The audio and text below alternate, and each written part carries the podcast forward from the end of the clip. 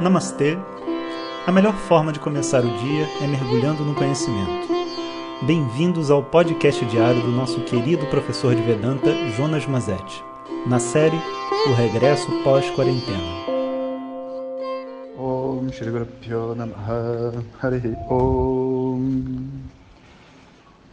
Bom dia pessoal, então dando continuidade aqui ao nosso tema pais védicos eu botei no plural porque antes era pai védico, né? Mas é pais védicos, afinal de contas tem minha esposa também, e é sobre ser pais, não ser pai, né?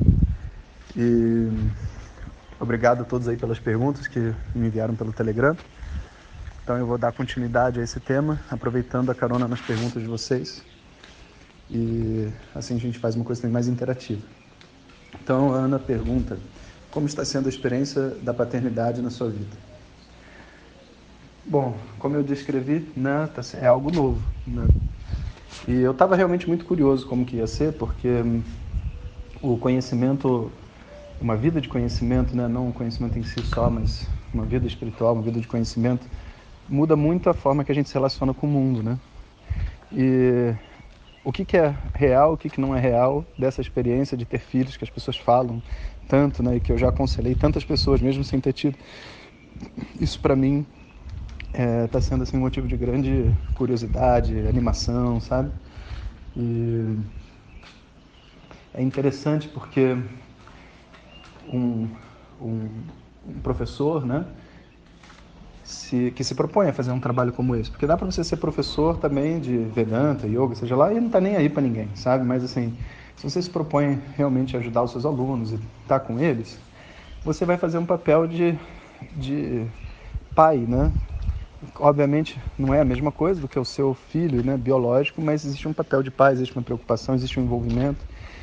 E existe inclusive aquela um, um, outro aspecto da coisa que você já pega o filho na adolescência, né? Você não, você não, não pega a pessoa crescendo. Você já pega a pessoa rebelde, aí manda mensagem desaforada, aí você tem que ignorar, aí quer dominar você, sabe? Quer virar chiclete, aí você tem que empurrar, aí se sente triste, você acolhe, sabe? Então existe assim todo um, um jogo que é feito em relação aos alunos, né? Que é muito importante para o crescimento deles, né? É, e como que isso vai ser né, em relação ao filho biológico? Quais as diferenças? Então eu estou realmente assim é, é, fascinado em ver tudo acontecendo, né? A única coisa que eu imagino que para quem tenha filhos já sabe e que eu já posso dizer que é, é assim, o, a noção de tempo muda, né? A primeira coisa que eu sinto é que meus tempos mudaram. A minha agenda mudou, tudo mudou, porque agora tem ali uma menina que é a prioridade da agenda, né? E sendo a prioridade da agenda, a gente não se sente apto a, re, a organizar a agenda e falar isso que eu vou fazer, né? Então a gente tem ideias e fica aguardando. Então nesses últimos, nesse último mês, né?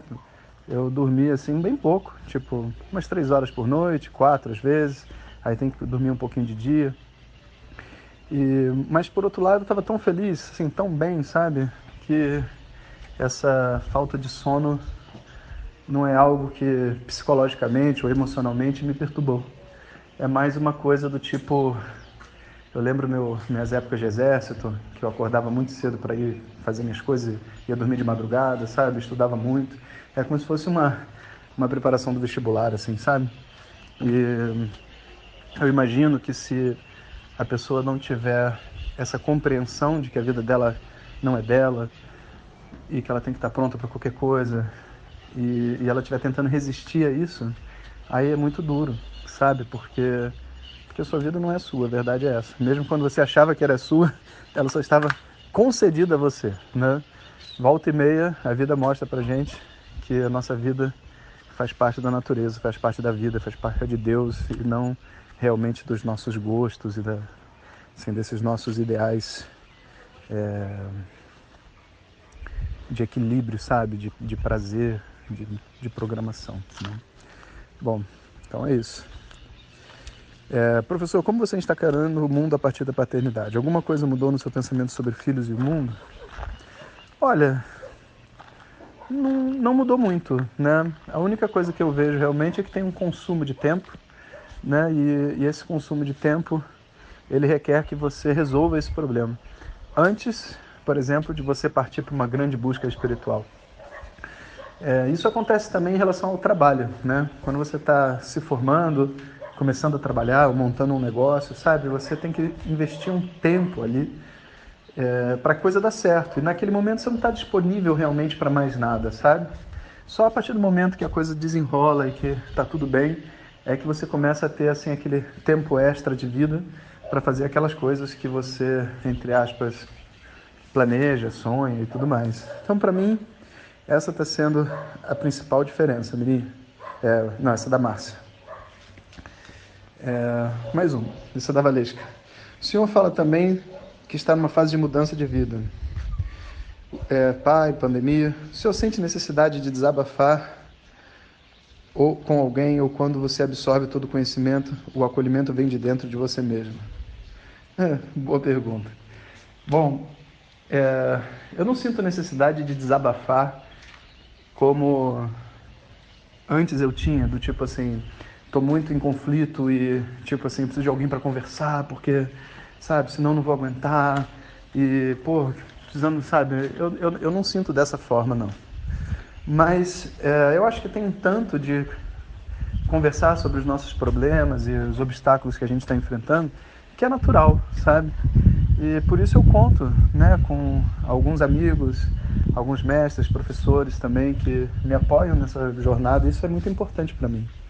Então, assim, eu não sinto necessidade de desabafar, mas eu desabafo constantemente porque eu tenho esse posso dizer assim, um equilíbrio de vida, assim, de, de amizades e relacionamentos, onde naturalmente esses temas vêm, né?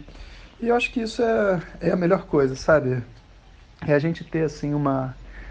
uma é, uma noção, entende, de que a espiritualidade não está aqui para transformar a gente, mudar os nossos hábitos, ou transformar a gente numa pessoa, sabe, dura, invencível, é, que está além de todas as emoções e todos os problemas, sabe? É uma coisa muito mais fluida, sabe? É muito mais é, você entender o papel e o momento de cada coisa.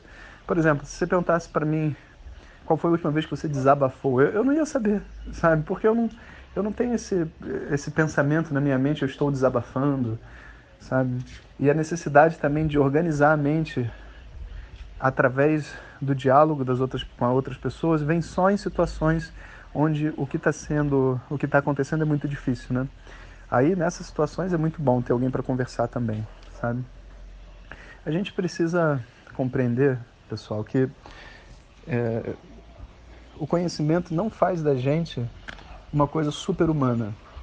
O conhecimento, na verdade, faz a gente ficar assim, cada vez mais, mais mergulhado na nossa humanidade nas nossas emoções, na nossa vulnerabilidade.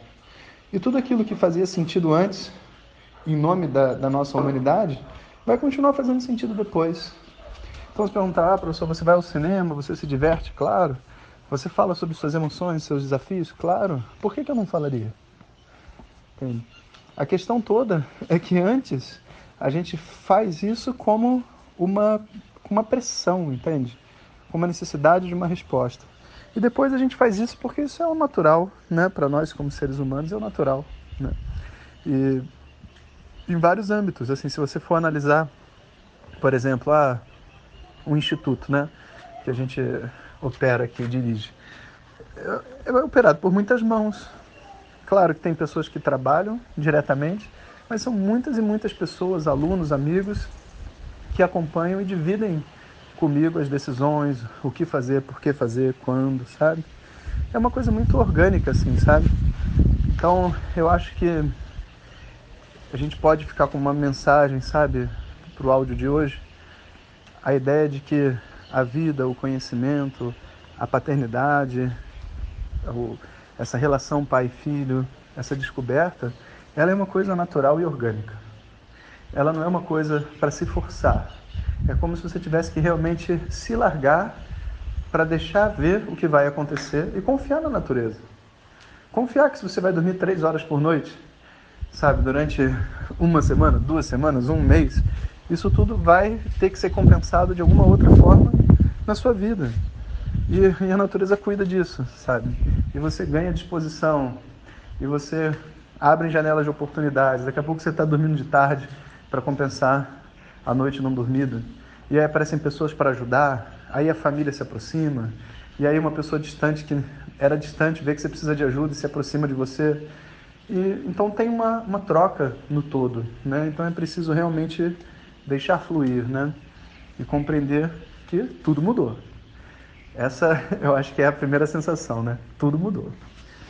Então, isso aí, pessoal. Então, é, queria também falar que está muito bacana as postagens de todo mundo aí no domingo agora, né? Todo domingo, vou aproveitar para explicar isso. Quem está no nosso grupo do Telegram para receber os áudios, né? É, que quer estudar mais um pouco, todo, todo domingo a gente coloca um material extra para assim uma palestra, alguma coisa para a pessoa escutar, para se aprofundar. E às quintas tem esse programa do Papo Reto, que é para vocês poderem enviar as perguntas para mim e a gente trocar. Tá bom? Então, é... a galera assistiu essa palestra última no domingo e está sendo muito legal as reflexões, o pessoal me marcando. Estou gostando de ver, parabéns aí pelo envolvimento de todo mundo, porque o estudo é isso, sabe? A hora é agora, não dá para a gente ficar, sabe, adiando a vida inteira para crescer. Um bom dia para vocês. Hariom. Muito obrigado por estarem conosco nesta jornada. E saibam que a busca pelo autoconhecimento é individual, mas não precisa ser solitária. Seguimos juntos. Om Tat Sat.